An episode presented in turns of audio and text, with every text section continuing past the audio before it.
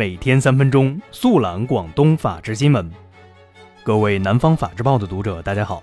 欢迎收听本期法治新闻快递。今天是二零一九年二月三号，星期日，农历十二月二十九。这也是法治新闻快递在农历戊戌年的最后一期节目，在这里给各位听众提前拜个早年，祝各位听众阖家幸福，身体健康。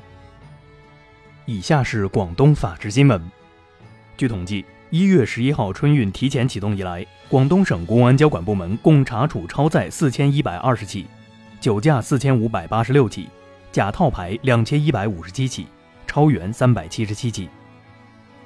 二月一号、二号，广州边检总站所辖口岸日均出入境人数均突破八万人次，总人数较去年春节同期增长百分之十。二月二号，广州越秀西湖花市首日。北京路派出所民警成功将在北京路步行街一带活动的在逃人员杨某抓获。经核查，杨某涉嫌诈骗，涉及金额九十六万余元人民币。这是第二名在花市燃保期间落网的在逃人员。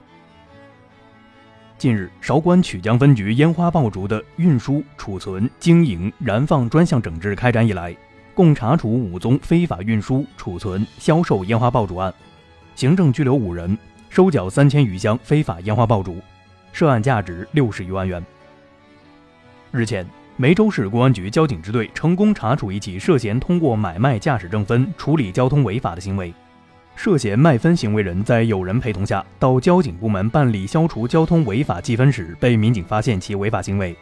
民警对其进行了警告教育。日前，韶关仁化县公安局刑侦民警通过智慧新警务平台，成功破获一宗电信诈骗案。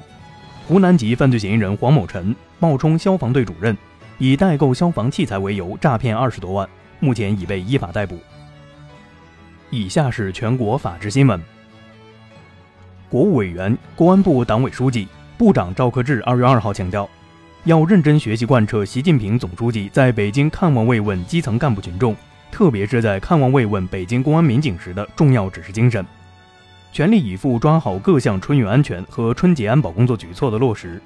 确保人民群众过一个欢乐、祥和、安宁的春节。二月二号，最高检发布二零一九年一号公告，蒋红军、万春、张志杰三名同志为中华人民共和国大检察官，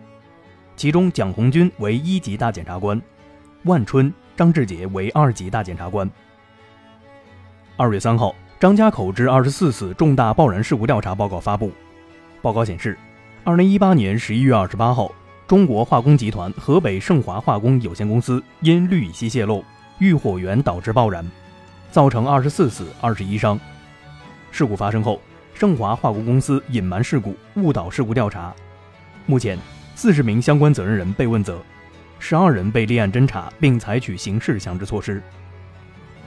日前。河南省政协原党组副书记、副主席靳绥东严重违反党的政治纪律、组织纪律、廉洁纪律，构成职务违法，并涉嫌受贿犯罪，且在党的十八大后不收敛、不收手，被开除党籍。日前，北京市政协原党组副书记、副主席李世祥严重违反党的政治纪律、组织纪律、廉洁纪律、工作纪律、生活纪律，并涉嫌受贿犯罪，被开除党籍。二月一号，柳州市委书记郑俊康表示，两个月内治理不好出租车乱象，就端掉该市交通局整个班子。二月二号下午，柳州交通局表示，柳州交通部门将从即日起，不放假也要对出租车行业的服务质量规范起来。日前，经中共中央批准，中央纪委国家监委对原国家食品药品监督管理总局党组成员、副局长吴真严重违纪违法问题进行了立案审查调查。